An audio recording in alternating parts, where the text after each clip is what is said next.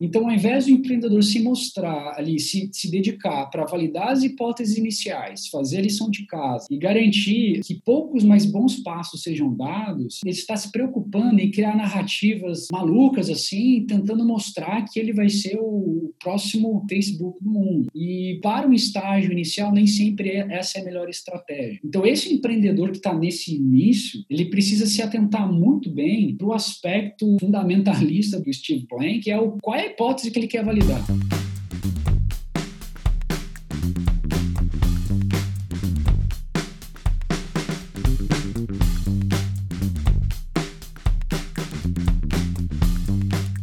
Fala empreendedor, fala empreendedora. Seja muito bem-vindo e bem-vinda a mais um podcast empreendedor. Hoje a gente está recebendo o Rodolfo Pinotti. O Rodolfo é cofundador da Triven. A Triven é uma startup que ajuda fundadores a executarem o futuro. Além, galera, de ter aqui stalkeado um pouquinho a vida do Rodolfo Pinotti, um cara que tem muita experiência, já é um empreendedor serial. Hoje ele está com a Triven, um projeto novo que ele vai contar um pouquinho com a gente. A gente vai falar hoje sobre um tema que é um assunto bastante recorrente aqui no podcast Empreendedor, que é os bastidores do empreendedorismo. Né? Como é que a gente faz toda essa máquina do empreendedorismo acontecer? E o Rodolfo vai compartilhar um pouquinho do conhecimento e da experiência dele com o tema para a gente. Então, Rodolfo, antes de mais nada, cara, muito obrigado por estar tá investindo um pedacinho do seu tempo aqui conosco. É um prazer estar te recebendo. Imagina, Eduardo, é um prazer estar com você e com todos os ouvintes aqui. É uma honra, na realidade. Espero Cara, poder contribuir um pouquinho com a minha experiência aí para vocês. Show de bola. Cara, antes da gente começar, vamos falar um pouquinho da tua trajetória, até para o pessoal saber um pouquinho dos teus achievements, né, das, das coisas que tu já atingiu. Currículo bem legal aí para você contar um pouquinho para o pessoal saber quem você é. Legal, vamos lá. É um pouco caótico, né? Como normalmente é a trajetória empreendedora. É, eu me graduei em administração de empresas na FGV, tive minha experiência, embora curta, é, bastante relevante no mercado mais tradicional, né? Então trabalhei em fundos de investimento. Na época eram ativos ali desses fundos que não eram tão tradicionais assim, né? Então logo no início dos investimentos em real estate no Brasil, também trabalhei numa empresa, é, numa boutique de M&A que fazia algumas operações um pouco mais sofisticadas, né? Aparentemente trilhando o caminho normal de um graduando aí de, do curso de administração. Aí, em meados de 2012, senti a chamada empreendedora, é, embora hoje em retrospectiva vejo que foi bastante cedo, né? Porque quanto mais cedo você inicia, mais você se expõe a pagar os erros com seu próprio esforço, com seu próprio suor, mas a, a, o chamado veio e eu embarquei, né? É, então, de 2012 até 2016, ali em conjunto com alguns colegas também empreendedores, é, a gente nem sabia que existia esse conceito, mas é, a gente atuava muito, muito próximo do conceito de uma venture builder. E nesse, com esse time, a gente tentou ali quatro empreitadas diferentes, normalmente uma é, nos levando à outra, é, e surfando as oportunidades, né? Até que é, lá em 2015 para 2016 encontrei a turma da TrackMob, foi uma startup ainda está nativa, indo super bem, referência em soluções de pagamentos e recebimento de doações do terceiro setor. E ali foi uma escola para mim, é, foi uma escola do que significa empreender na prática, o que significa desenvolver produto digital. E foi, sem sombra de dúvidas, um dos meus fundamentos ali, uma das minhas escolas para empreender hoje. Né, e para trilhar o caminho que eu estou trilhando. Mas de lá, né, é, eu tive a oportunidade de. Uh, meu caminho cruzou com o caminho da 500, na época, a BED, uh, que foi durante a minha trajetória lá, a, a minha gestora uh, estava aqui no Brasil, desenvolvendo missões para o Vale do Silício, junto com o André Monteiro, da Innovators, e, e lá tive a exposição ao que era a FIVE, e a minha trajetória empreendedora se transformou numa, se transformou numa trajetória do lado do investidor. E aí também foi um projeto incrível, é, transformador na minha vida, sou eternamente grato a essa experiência, que me possibilitou ficar um ano e meio, quase dois anos, é, atuando com a Five, é, que, é, que é um dos mais ativos do mundo né, e super representativo para o Brasil. Com eles, fiquei bastante focado em gestão de portfólio, era um portfólio em grande ascensão em volume, então é, existe toda uma ciência para você é, gerenciar portfólio em, em, volumes maiores. E lá fiquei até encontrar o Fernando Trota, o meu sócio hoje na Triven, é, numa história bastante inusitada, né? E aí a gente praticamente entra na história da Triven, mas eu paro por aí, porque fala um pouquinho da minha trajetória profissional previamente à Triven. Então, se você quiser, eu discorro, mas em termos de, de achievements e de background prático, né? Eu acho que essas experiências são as experiências que me tornaram o profissional de hoje. É muito legal que você traz essa vivência de empreender desde cedo, cara. É uma dúvida muito grande que muitas pessoas têm. É, quando começar a empreender, né? Tem sempre esse dilema entre iniciar cedo ou criar experiência em uma empresa para depois empreender. Então, eu gostei muito que você trouxe esses, essa sua perspectiva de que quanto mais cedo você inicia, mais você está correndo risco de aprender com seus próprios erros, né? Ele vem com preço, né, Eduardo? Ele vem Exato. com preço. Então, acho que é, é um, é um trade-off, como muita, muitas coisas na vida, né? E, o, e a derrota tem um sabor mais amargo quando você está no início, porque você acaba não tendo também outros acessos, né? Até o próprio networking muda muito com, com o desenvolvimento da sua carreira. É, mas da, de outra forma, né, se você for olhar de, um, de uma outra perspectiva, você tem toda a energia, é, você tem também a cabeça aberta e, e, e livre de vícios, né, para criar, para desenvolver. Então, tem também a sua beleza em, em, empreender cedo. E aproveitando esse aspecto assim de iniciar cedo, de já iniciar na carreira, na jornada empreendedora, né? Quais são as maiores dificuldades, Rodolfo, que você entende que as startups hoje sofrem, principalmente no início, para tirar um negócio do papel, começar a entrar no mercado? Até a gente estava conversando aqui antes, né? Eu gostei muito da sua metáfora de você estar tá na praia e você se literalmente se jogar ao mar. Então, no seu entendimento, como é que é esse processo? Quais são as grandes dificuldades enfrentadas pelos empreendedores? Legal. Eu acho que para eu falar a minha perspectiva, tá? Porque existem diversas é, perspectivas dessa dificuldade, né? Para mencionar algumas, né? Existe a perspectiva operacional, existe a perspectiva até psicológica, né? Como é que a pessoa se prepara e quais são os desafios que ela vai enfrentar. E a nossa é, visão aqui, um pouco da minha visão, mas é claro, né? Como como negócio a gente acaba transmitindo essa filosofia para toda a Triving, né? tem muito a ver com o nosso DNA. Então, a, a Triving é uma empresa que nasce dessa ambição de apoiar o empreendedor na disciplina de execução, no dia a dia, é, através de processos e através de controle financeiro. Tá? A gente vem evoluindo, então ela não nasce agora, a Trivem, na realidade, nasce de uma empresa que o Fernando Trota, meu sócio, fundou em 2015. Com toda essa experiência, ele foi um dos pioneiros né, do, do, desse modelo de CFO as a Service. E lá em 2018, enquanto ainda estava ali apoiando as operações da Five na Latam, eu conheci o Fernando. E chorei um pouco para ele, falei, Fernando, as dores que eu sinto aqui desse lado, cara, é, é engraçado porque existe um glamour do investidor, mas, rapaz, eu preciso entregar um monte de coisa, eu preciso acessar informações, eu preciso tomar decisões, e aí? E ele do outro lado, né, como CFO as a Service, entendendo também essa complexidade em número maior de empresas, ele falou, cara, e, e o que, que, você acha disso? E por que não pedir essa informação dessa outra forma? E o trabalho fluía muito bem com ele. E nesse momento a gente entendeu né, que existiria uma forma diferente de apoiar o ecossistema, através da gestão, através da excelência, através da disciplina de execução. Tá? Então, eu estou te contando essa filosofia porque eu vou te contar um pouco agora dos desafios que a gente vê quando esse empreendedor está lá na frente do mar e fala: Meu Deus, vou me lançar nesse mar aqui.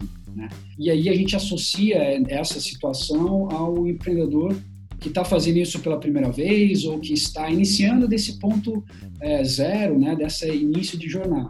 E a analogia ela é interessante porque muitas vezes, né, quando você vai é, principalmente retomar ali o, o, momento histórico de grandes navegações, você se lançava ao mar sem saber exatamente o que tinha do outro lado, né? E o empreendedorismo, principalmente centrado aí no, no empreendedorismo para empresas de tecnologia, nesse movimento de startups, ele é um movimento de descoberta. Tá? Então, a startup ela é uma unidade de, de pessoas que se volta a descobrir, né? E esse é um processo é, contínuo de aprendizado e ele vai estar em uma situação de desconforto quase que constante. E a nossa filosofia, aí um pouco né, respondendo a tua pergunta sobre os principais desafios e como é que a gente enxerga eles se desdobrando, tem muito a ver com essa disciplina, essa cadência de executar passo a passo, né? Então, entender qual que é a disciplina da remada, entender qual é o melhor momento de passar a onda e não sair fazendo as coisas na afobação. Não significa que ele não deve tomar risco, não significa que ele não deve ir rápido. Mas existe todo um conjunto de técnicas que hoje já é muito disponível, né? Para que o empreendedor leia os sinais. Então, ele vai ter uma ferramenta de leitura de maré ele vai ter uma, um, um, playbook de qual é a melhor forma de remar o barco contra o vento. Então, tudo isso já está disponível. E ele vai conseguir, aí pelo menos essa é a nossa premissa, né? Ele vai conseguir minimizar vários dos riscos que viraria o barco dele e ele fala, putz, olha só, não deu certo. Cara, não deu certo porque você foi na hora errada, o vento não era adequado, você subdimensionou essa travessia não eram poucas horas, eram dias, você não levou comida para isso, e assim vai. Então, é, é um pouco dessa profissionalização do movimento empreendedor, das startups, que deixaram de ser, né, Eduardo? E você, ouvindo seus podcasts, eu, eu percebo que você também carrega isso na tua, na, nas tuas perguntas e também no, na temática. Deixou de ser uma empresa pequena, amadora, com uma ideia incipiente, e passou a ser um modelo de gestão de uma forma muito mais ampla que hoje, quer queira quer não, a gente está contemplando uma parte grande da economia, né? Então, cada vez mais, não só o empreendedor novo, empolgado e, enfim, com grandes ideias e ambições vai, vai precisar passar por isso, mas também todo o ecossistema empresarial e econômico, né? E, e também até além, né, Eduardo? A gente pode falar também em governo se, se, se repensando, é, até ao próprio indivíduo, né? E eu resgato ali a questão psicológica. O fato de a gente estar trabalhando em confinamento com ferramentas digitais, tudo isso nos leva a repensar até o formato de trabalho. Né? Cara, perfeito. Vamos explorar um pouquinho mais esse tema, que eu acho que ele é muito interessante e uma dúvida bastante recorrente entre os nossos ouvintes, né? A gente percebe que cada história é uma história. Definitivamente, a sua empresa vai ser diferente da outra e tal. Mas a gente entende, até pelo, pelo, pela sua explicação, Rodolfo, que pode existir aí uma linha de raciocínio a ser seguida, eu diria assim, né? Onde, o, onde existe também esse playbook que a gente falou, esse manual, entre aspas, aqui, do empreendedorismo. É muito legal. E, cara, vamos falar um pouquinho disso na prática. Como é que isso aí acontece na prática? Por quê? Porque, como a gente sabe, cada empresa ela é criada para atender determinado sonho, propósito, enfim, ou até combater determinado problema, né? E dentro de determinados problemas a gente tem diferentes ações que devem ser tomadas. Então, como é que a gente consegue, cara, diminuir os riscos agora que o empreendedorismo ele tá para valer? A gente já está no meio do mar, a gente precisa ajustar a vela, o vento tá batendo, a maré tá subindo, a onda tá, tá entrando. Como é que acontece isso na prática? Pois é, Eduardo, e o sentimento é esse, né? Ele vai cada vez, parece que a coisa vai ficando mais difícil, né? É verdade. É, e aí, aí entra o aspecto técnico, né? E aí são sucessivas boas decisões para levar esse empreendedor até onde ele quer chegar nas mais diversas esferas e dentro, né, aí a gente tem que é, invocar um pouco a metodologia que eu particularmente me sinto mais confortável de elaborar, que é a, é a metodologia do Steve Blank dos Four Steps to Epiphany, né? Então existem os momentos ali dessa de, desse empreendimento. Então existe o momento da descoberta, né? Existe o momento da validação, do, do crescimento e do, da criação de, do company building de forma a dar ainda mais é, amplitude para o negócio. Independentemente disso, tá? Então dessas fases que naturalmente o empreendedor vai passando, né? Você vai ter outras disciplinas que não fogem muito da gestão tradicional, claro que vai ter que ser aplicado né, é, a esse novo contexto, ok? Mas a, as competências ali, elas, elas permanecem. Então você vai ter que olhar o teu time, você vai ter que olhar o teu fluxo de caixa, você vai ter que olhar o mercado que você se insere, né? E aí também a nossa, até a nossa, como Triven, as nossas equipes, elas se separam em equipes de CFO as a Service que mantém o dia a dia das operações, porque é, você precisa, é necessário, Eduardo, que esse empreendedor tenha a disciplina né, do time financeiro para cada iteração dele, que ele consiga consumir essas informações de maneira a entender a intensidade do vento, a quantidade de combustível ali, né? são vários controles né? É, que o, o, o gestor financeiro precisa trazer para o fundador de maneira que ele entenda a geração de valor do negócio, tá? ele entenda a situação de caixa dele. Mas também a gente tem uma unidade de negócio específica nossa é, que só olha a tomada de decisão crítica. Eu gosto de mencionar isso porque enquanto a gestão financeira, né, e eu estou trazendo a gestão financeira como um aspecto que é mais uh, que é mais conhecido meu, mas como analogia a gente poderia falar, por exemplo, de gestão dos recursos humanos. De qualquer maneira, além dessa etapa, dessa, desse aspecto recorrente de manutenção, de organização ali da empresa, existem a, as tomadas de decisão. Então, o, o empreendedor, como ele está nessa contínua etapa de descoberta, então, é, voltando para a analogia, o entendimento de que talvez o curso que ele está tomando esteja levando para águas tortuosas, para locais com muito banco de areia, eventualmente é o momento de virar. E como é que ele decide se é a melhor hora de virar ou não, né? Então existe todo um também, né, ao longo desse percurso, a necessidade desse empreendedor ter a assessoria de fundos de investimento qualificados para orientar ele, porque muitas vezes os desafios que ele está é, encarando são desafios parecidos com outras empresas das quais o, investidor já, já entendeu como resolver, né, já entende as melhores práticas. É, em alguns momentos, ele e o time dele vão, vão precisar meditar, entender as, a circunstância né, que, que hoje impedem o crescimento e ele vai ter que decidir. Então, existe um, uma necessidade né, de tomada de decisão em momentos críticos que é inerente também ao projeto do empreendedor. E acho que também, por último, é, existe também uma, às vezes, um mito, né, de que é só sair fazendo, que fazer por fazer, é, né, existe esse negócio do Lean Startup, tem que ir para fora, tem que, tem que tentar e tem que fazer a coisa rodar. Até um certo limite, né, porque existe uma consequência para muitas das decisões que esse empreendedor vai tomar. Então, óbvio, ele vai precisar colocar a cara para bater, ele vai precisar experimentar o vento, ele vai ter que avançar algumas milhas para dentro do mar para entender o que tem do outro lado, né? E validar algumas hipóteses. Mas ele não pode fazer isso de forma inconsequente, arriscando muitas vezes a própria manutenção da empresa. A empresa quebra nessas tentativas. Então, resumindo, né, ele vai precisar de disciplina e, e, manter várias atividades que são comuns às outras empresas. Ele vai ter que ter disciplina nessa execução, ler muito bem as informações, os KPIs que essa operação gera para ele. E aí, para o time fundador e para os tomadores de decisão, ele vai ter que passar por decisões críticas, vai ter que ser muito bem embasada, ele vai ter que se cercar de pessoas muito boas, muito qualificadas, que ajude ele nessa expansão de fronteira, entendimento de situação. E depois, né, é, ele vai ter que ser prudente e saber tomar os riscos de forma que más decisões não leve ele ao fracasso total, né? É o mais próximo que eu consigo de, de explicar em cima dessa analogia do belo desafio. São dois desafios, explicar e fazer analogias náuticas, Eduardo. Pois é, mano, aqui nós estamos nós indo bem, nós estamos no meio do mar, aqui o nosso mar está bem tranquilo.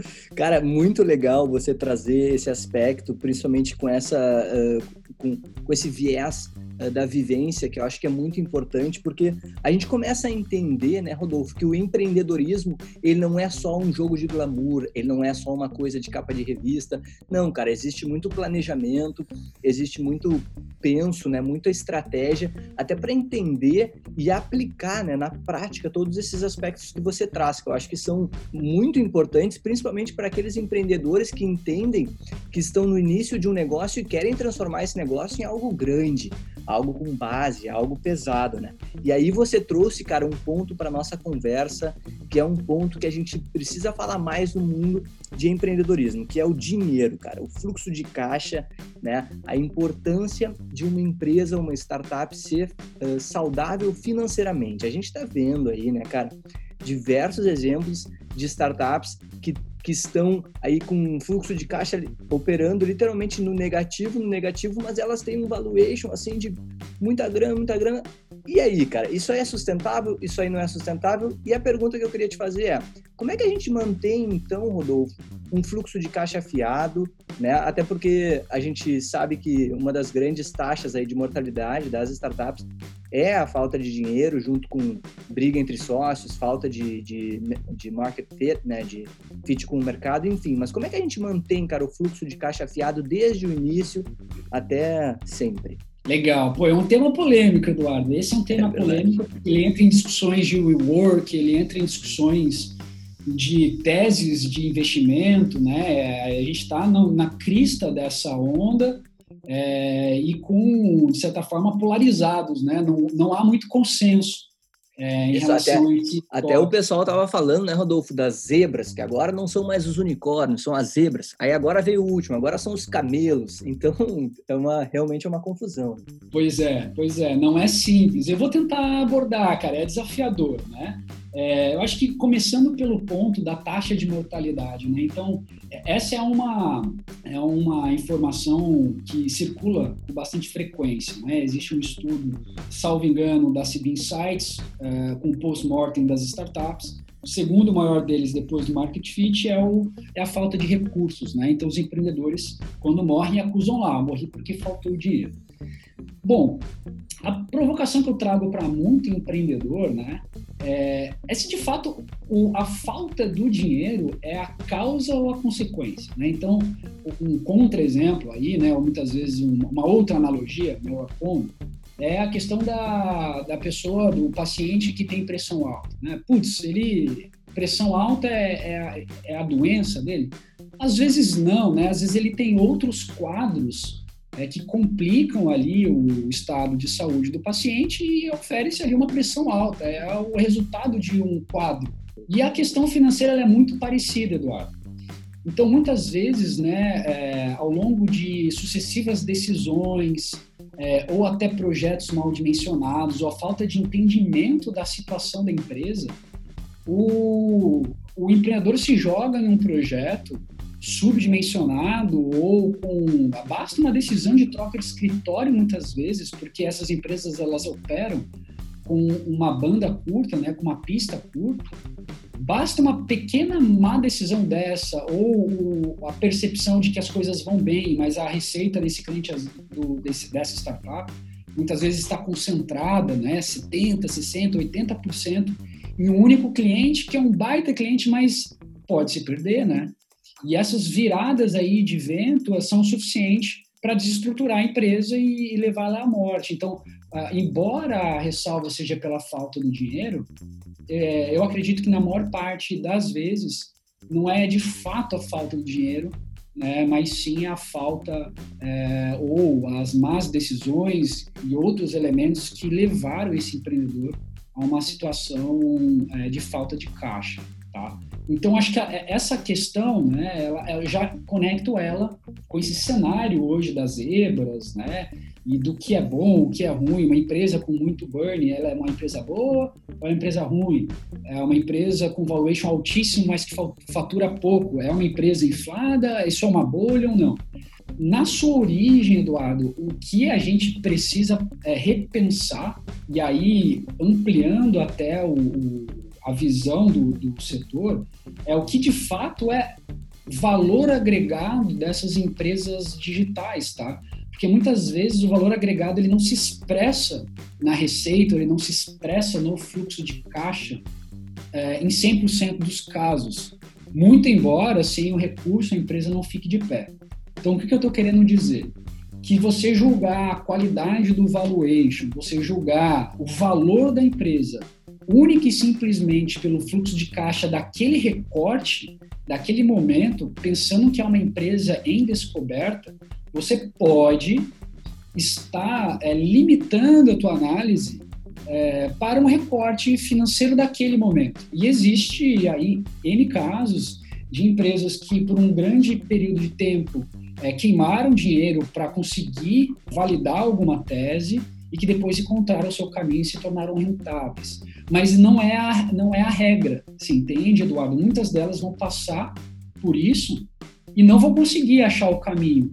E elas acabam sinalizando para o mercado de que isso é uma tendência ou de que isso é um, um fato inexorável do setor. Então, é uma discussão que, normalmente, quando ela entra por esse caminho, quando o, o, o interlocutor não entende esse aspecto, é, basta um caso de algo que aconteceu é, para que ele comprove de que todas as empresas, né, todas as empresas são assim, não é o caso. Mas ele não exclui, e aí vem a grande puxada de orelha que eu sempre dou no empreendedor, até mesmo no fundo que investe a valuations altos, é, você fez a lição de casa, aí pensando no investidor, você fez a lição de casa de explorar os cenários onde esse empreendedor pode ou não ganhar dinheiro, mesmo que ele não tenha descoberto o caminho, ou que, não há, que haja, mesmo se houver poucos indícios, vocês simularam tudo isso para ver se faz sentido, né? Existem alguns casos que passaram conosco que, embora não tivesse lido todos os indícios, para que o valuation que esse empreendedor estava vendendo para o mercado, para que ele se materializasse, o empreendedor ia precisar capturar 90% do mercado, entendeu? Então, é um negócio que não era tão trivial. Então, esse tipo de análise dá para fazer entende? Então, essa é uma discussão que, é, se, se, o mercado está numa bolha ou se é, os unicórnios estão operando num burn inadequado, eu acho que ela, ela deveria caminhar para uma discussão muito mais de ok, esse é o volume de dinheiro necessário para que essa empresa passe pelo período de descoberta, estruturação e crescimento, ou tem alguma coisa exagerada aqui? É necessário mesmo 50, 100, 150 milhões de reais? Para você chegar num nível onde ela captura o mercado e passa a ser rentável, ou esse empreendedor está desenfreado, aí voltando para a analogia náutica, por algum ali, um mapa pirata que ele encontrou, ele pegou ali todo o ouro da, do reinado, colocou dentro do barco e falou, cara, eu vou pegar todos esses mantimentos, esse ouro, essa comida, essa água, e eu vou reto aqui sem medo de ser feliz. Num caso é, infeliz, ele vai afundar com todas as riquezas do reino, entende? Então, esse é o ponto, eu acho que pouco, eu vejo poucas pessoas discutindo, né? É, discussões técnicas no sentido de que, ok, para qual tipo de marketplace, para qual tipo de SaaS, para qual tipo de negócio e, e, mercado, uma determinada, um determinado nível de exposição e risco ou burn, né, em termos de tempo também que essa empresa vai ficar operacional para validar isso, essas discussões técnicas que são importantes a gente vê com menos frequência, tá? Cara, perfeito. Inclusive, um dos maiores símbolos, eu acho, de exemplo do que a gente está falando agora é a própria Amazon, né? Que ficou sem dar um real de lucro por anos e anos, acho que mais de 10 anos, ou 10 anos, não me lembro direito. E hoje aí é uma das empresas mais valiosas do mundo, liderada pelo Jeff Bezos. Faz todo sentido, até mesmo essa sua puxada de, de orelha. Eu gostei muito do jeito que você traz isso, tanto para os empreendedores entenderem de fato o, seu, o tamanho do seu mercado, até que ponto o seu produto ou serviço vai atingir determinadas pessoas e principalmente, cara, agora uma, um, um ponto que eu gostaria de explorar mais contigo, que é o fato dos fundos, né? E quando a gente fala muito de fundo de investimento, Rodolfo, uh, naturalmente não mais hoje em dia, mas antigamente quem mais prevalecia eram os fundos estrangeiros, principalmente dos Estados Unidos, liderados aí pelo Vale do Silício, onde é, a maior parte né, do ecossistema empreendedor das startups uh, começou a, a, a deslanchar. Mas eu acho também, cara, que é legal a gente falar sobre a maturidade que hoje os fundos brasileiros ou liderados por brasileiros, você também uma das pessoas que está à frente desse movimento assim, tem amadurecido com esse ecossistema, né? E, o, uhum. e uma pergunta que surge, cara, é como é que está sendo esse sentimento dos fundos Quais são os maiores critérios que eles estão buscando hoje? Como é que está sendo esse processo uh, desse fit, né, desse encontro, dessa conexão entre o, o fundo ideal para a startup ideal? Pergunta interessante, Edu, porque a, a, os, a gente tem fundos de investimento como clientes nossos também, tá? Nós atendemos é, fundos no aspecto de apoio operacional, tá? Então a gente é, tem um serviço de gestão de portfólio e estruturação e apoio à, à criação de tese, justamente para dar vazão aí aos fundos que buscam um posicionamento, uma estrutura, né, e uma qualidade ali de é, tese de investimento, ou seja, o que ele busca e com qual fundamento ele está buscando, para que ele também consiga buscar o sucesso dele e o retorno para os investidores dele também, né? Lembrando que todo fundo de investimento,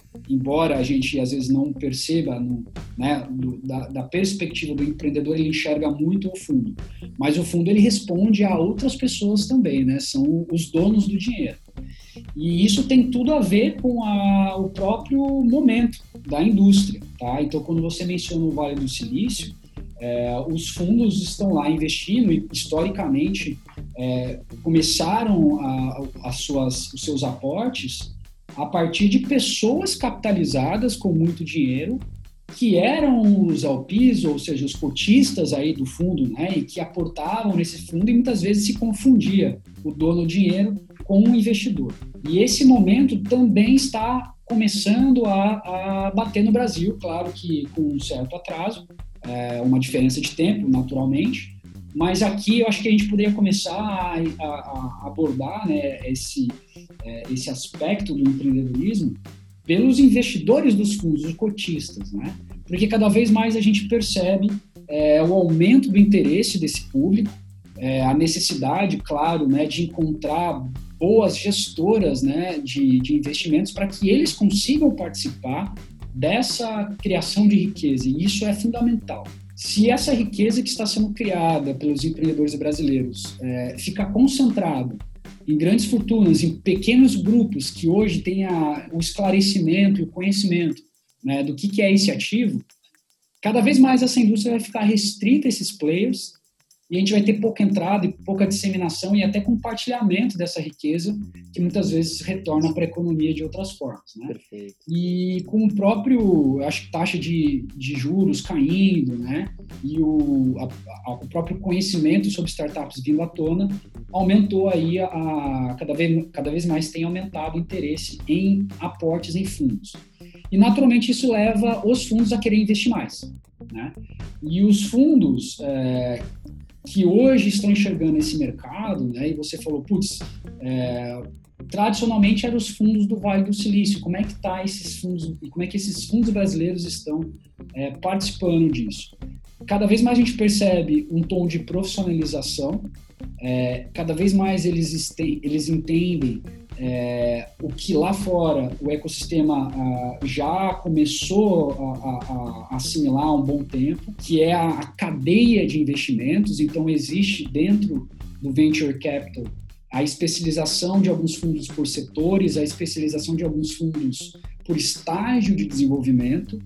E essas engrenagens estão começando a funcionar com mais força aqui no Brasil e os fundos também se enxergando parte de um todo. Tanto é que existe um serviço como o da Triven para apoiar em ganho de eficiência e economia para os fundos. Isso, se você me perguntasse 3, 4, 5 anos atrás, eu diria que nem, existia, nem existia mercado para esse tipo de, de, de oferta. Tá? É então, isso mostra muito a ambição desses fundos em crescer, em ter escala, em ter eficiência né, e conseguir é, gerar valor agregado para o empreendedor. Agora, nem todos conseguem, tá, Edu? É, é muito, muito difícil é, você conseguir é, criar um time, né? Vamos pensar em um fundo como também o aspecto de serviços desse fundo, né?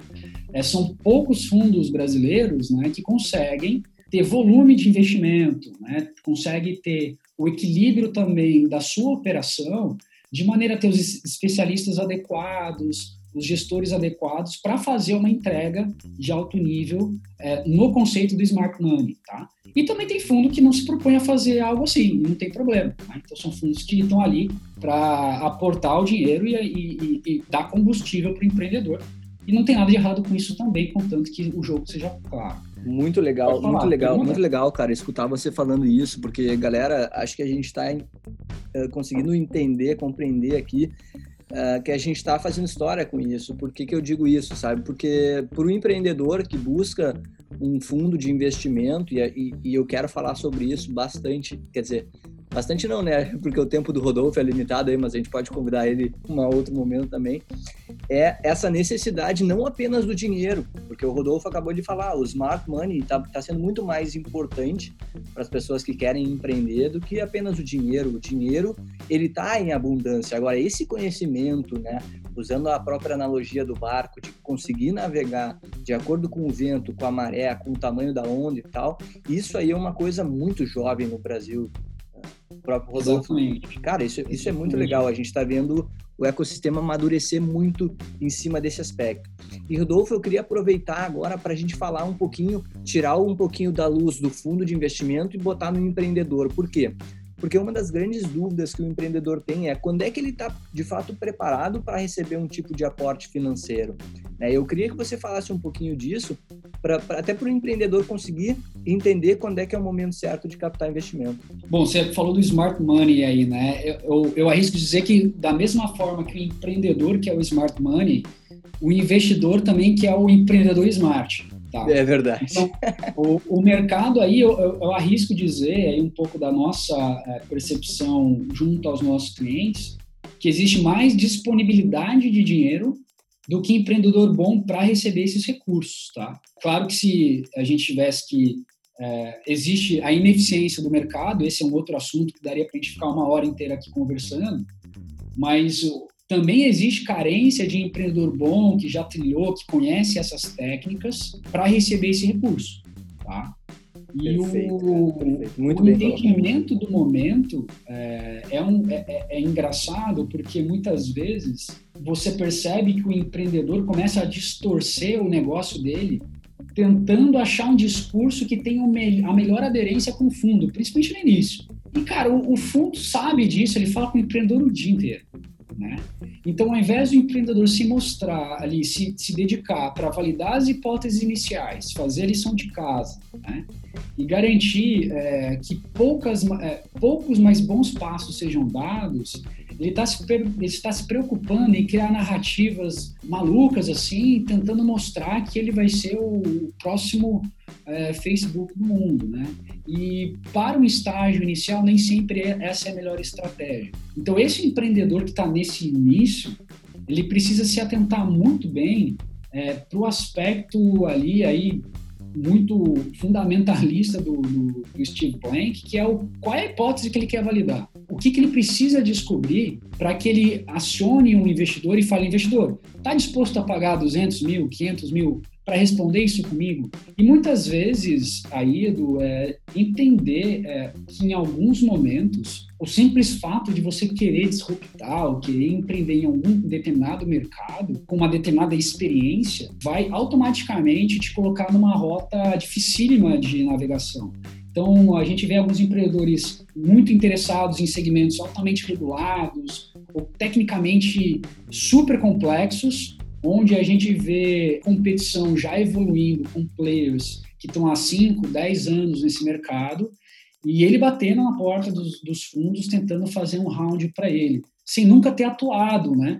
Então me pergunta às vezes quando eu vejo esse tipo de, de empreendedor, eu falo, meu, por que, que ele, ele simplesmente é, não, não parou um pouco, já que ele quer parar a vida para empreender, por que, que ele não bateu no, na porta do empreendedor, tem um outro empreendedor fazendo exatamente a mesma coisa? Por que ele não tentou uma aliança ou tentou colaborar com esse projeto, aprender com ele, entender se realmente ele viu algo muito distinto desse empreendedor ou porque não, eles não podem começar esse negócio junto. Volta um pouco para aquele aspecto, né, do qual é a real motivação desse empreendedor.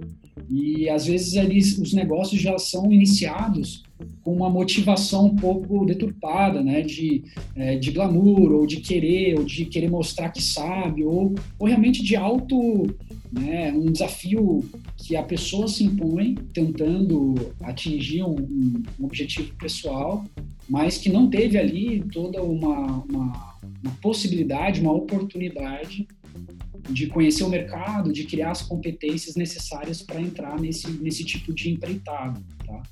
E isso é, isso é válido para os fundos, os fundos detectam, e o empreendedor precisa é, calibrar essa pedida, né?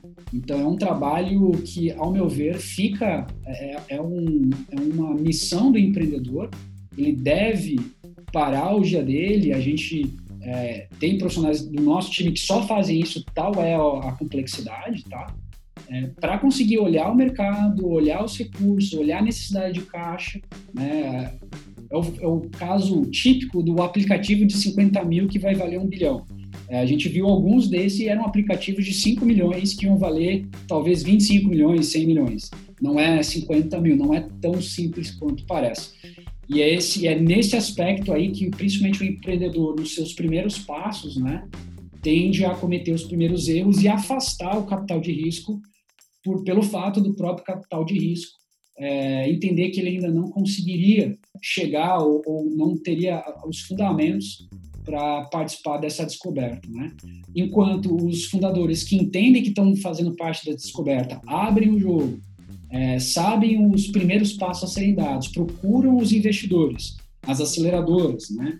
É, que são é, qualificados para esse tipo de, de empreitada com eles, esses conseguem fazer a evolução ali do state finance, ou seja, do, da, da, participação ali desse, uh, desse ecossistema de investimento, esses conseguem navegar com mais, com mais sucesso. Cara, perfeito. Que chá de verdade, velho. Que chá de verdades, galera. Apertem o pause, voltem pro início do episódio, comecem de novo, que tá muito bom isso aqui que a gente está conversando.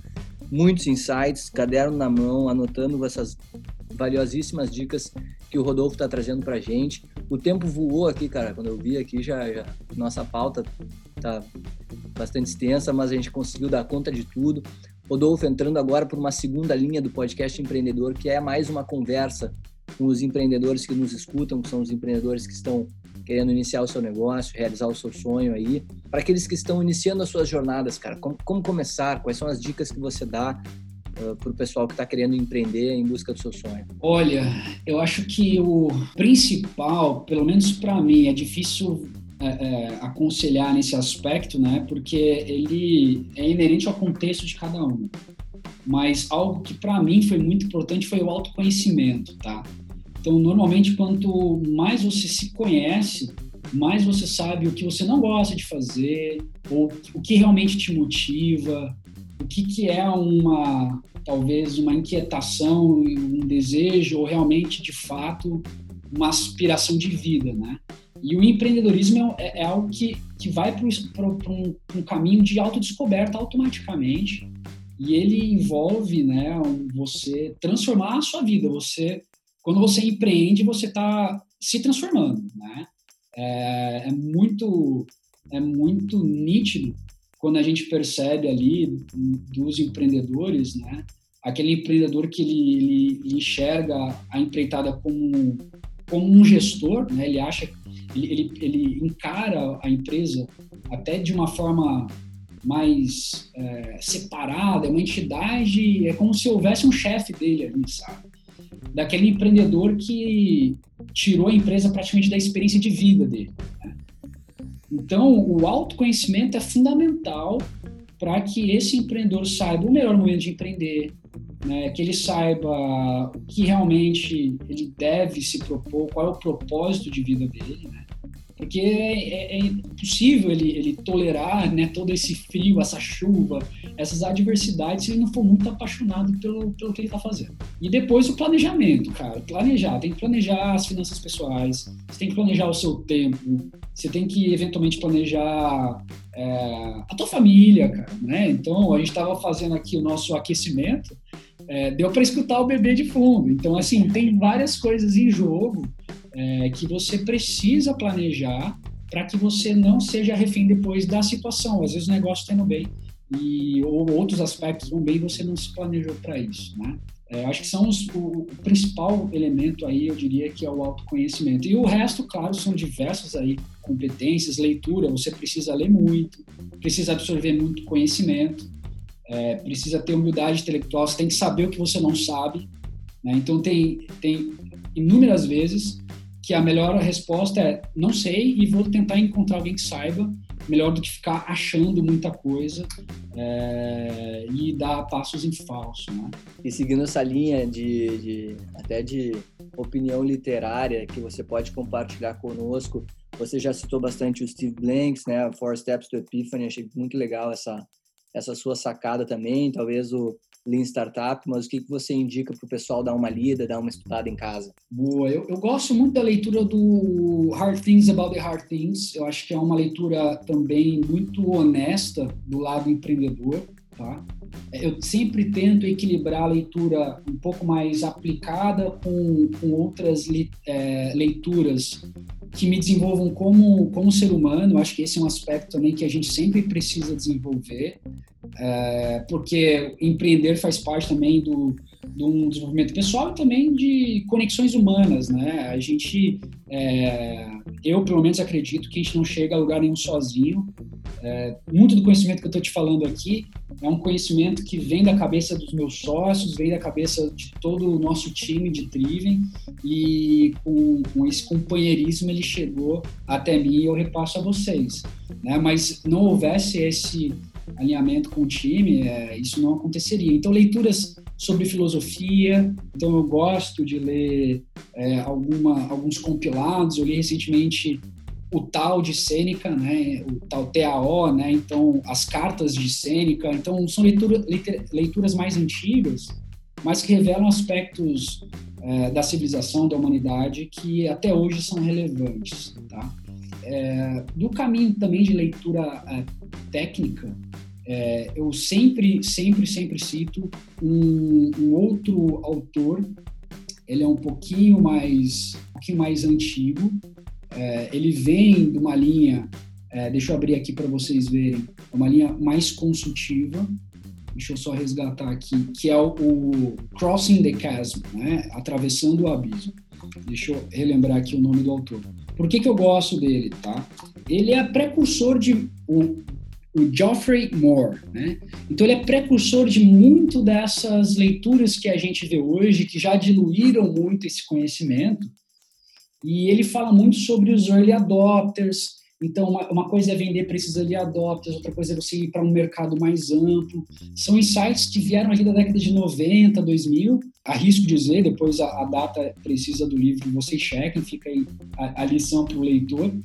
Mas é um livro, olha, que, que muda um pouco a concepção de empreender. E você percebe que não é um negócio é, de ontem, né? Ele já vem com, ele já vem se desenvolvendo há algumas décadas e tem muita gente que já pensou muito no tema antes da gente chegar. Olha aí, galera, Hard Things About Hard Things já pode pedir música no Fantástico aí, já é a terceira vez que é indicado aqui no podcast Empreendedor. Então, se é a terceira vez que é indicado, eu pergunto para você, é uma boa leitura ou não é? Então, fica a dica aí, não apenas Hard Things About Hard Things, mas também Atravessando o Abismo e essas outras e essas demais literaturas que o Rodolfo está trazendo.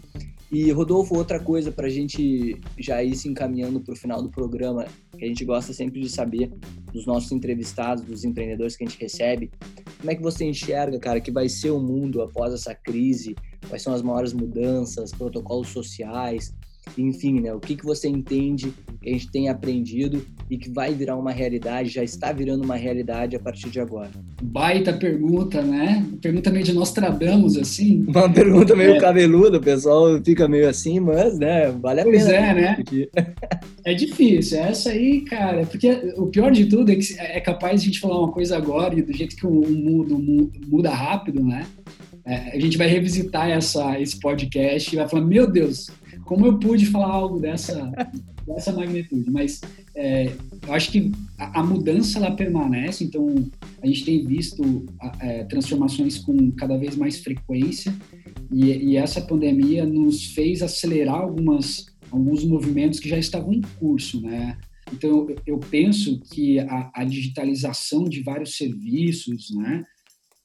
Da própria relação humana, né, do assim, no passado, até o podcast, eu lembro de gravar alguns podcasts, pô, ia lá, o entrevistador, microfoninho, no escrito, nem isso mais, né? Então, tudo está ficando bastante distribuído, digital. É, isso traz desafios é, e oportunidades.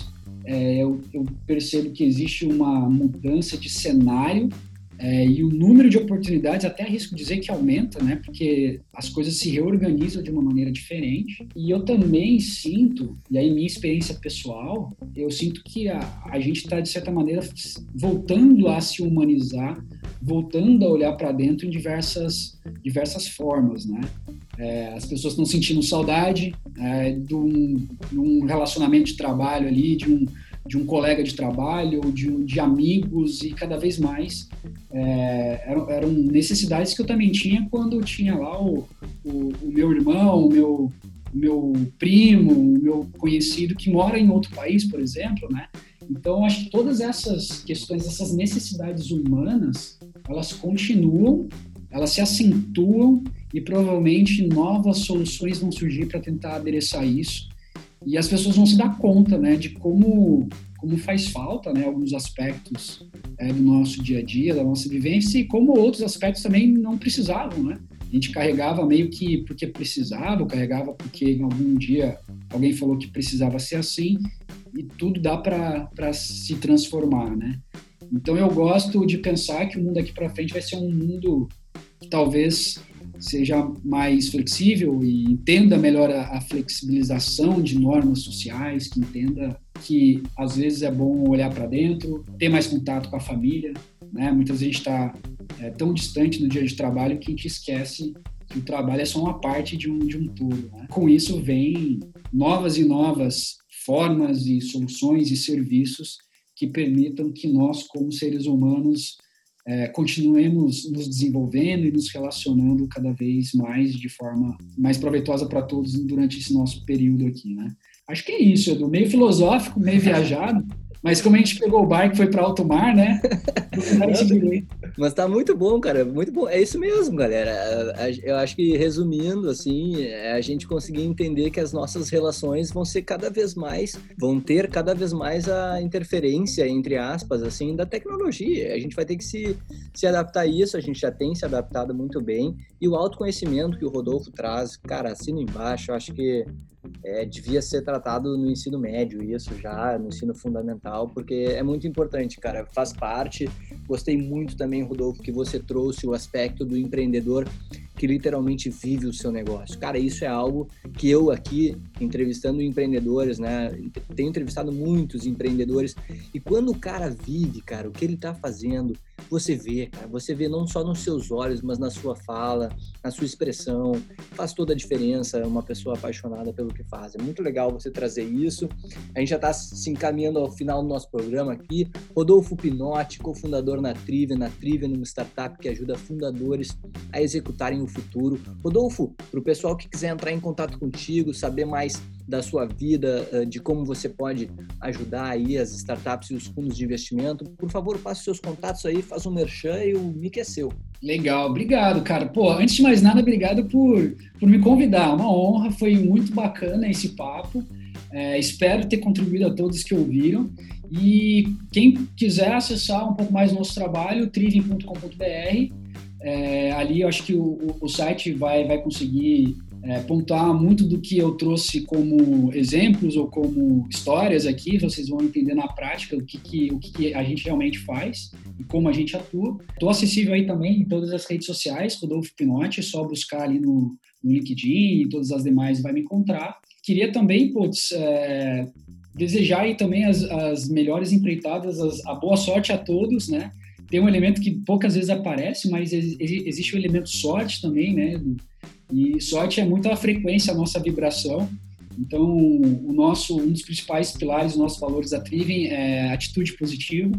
Então, queria pô, emitir essa, essa atitude, essa positividade para todos os empreendedores que estão ouvindo, desejar aí o, o, sucesso a todos e me colocar à disposição, eu e meu time, para ajudar nessa criação do futuro e na criação dos sonhos de todos. É isso aí, galera. A gente está se encaminhando então a mais um ao final de mais um podcast empreendedor. Se você curtiu esse episódio, por favor, eu sempre convido você a assinar o podcast empreendedor, a compartilhar esse episódio com alguma pessoa que você acha que pode se beneficiar desse conhecimento riquíssimo aqui que o Rodolfo está trazendo para gente. Eu também te convido a me mandar mensagens, pode ser por e-mail, contato distritoe.com.br para mandar alguma sugestão, fazer algum comentário ou até mesmo indicar algum empreendedor que você acha que pode ser entrevistado por mim aqui e está nos ajudando a transformar esse Brasil e esse mundo num planeta melhor aí. Tem também no nosso website, distritoe.com.br, o resumo dos episódios, fique à vontade para beber dessa fonte. Tem também agora o Empreendedor TV, projeto para o YouTube, que eu pretendo começar a fazer vídeos. Já estou passando também os episódios do podcast Empreendedor para o YouTube. E também o meu LinkedIn, Eduardo Tannhauser, onde eu coloco os episódios, onde eu divulgo os episódios e mais, e mais notícias e fatos e postagens minhas sobre empreendedorismo. Rodolfo, muito obrigado, cara, pela tua participação. A gente sempre deixa aqui também a nossa atenção, o nosso sentimento e a nossa sensibilidade às pessoas que estão de alguma maneira sofrendo com esse coronavírus. Ficam as nossas energias positivas aí, eh, seguindo até a linha de um dos mandamentos da Triven que o Rodolfo está trazendo. Ficam os nossos uh, mais sinceros e positivos pensamentos. Muito obrigado, cara, pela tua participação. Foi um prazer te receber. Prazer foi todo meu, Eduardo. Muito obrigado. A gente fica por aí. Valeu! Assine o podcast empreendedor e acesse www.distritoe.com.br para aprender tudo o que você precisa saber sobre empreendedorismo diretamente com CEOs e fundadores de empresas que estão revolucionando os mercados brasileiros.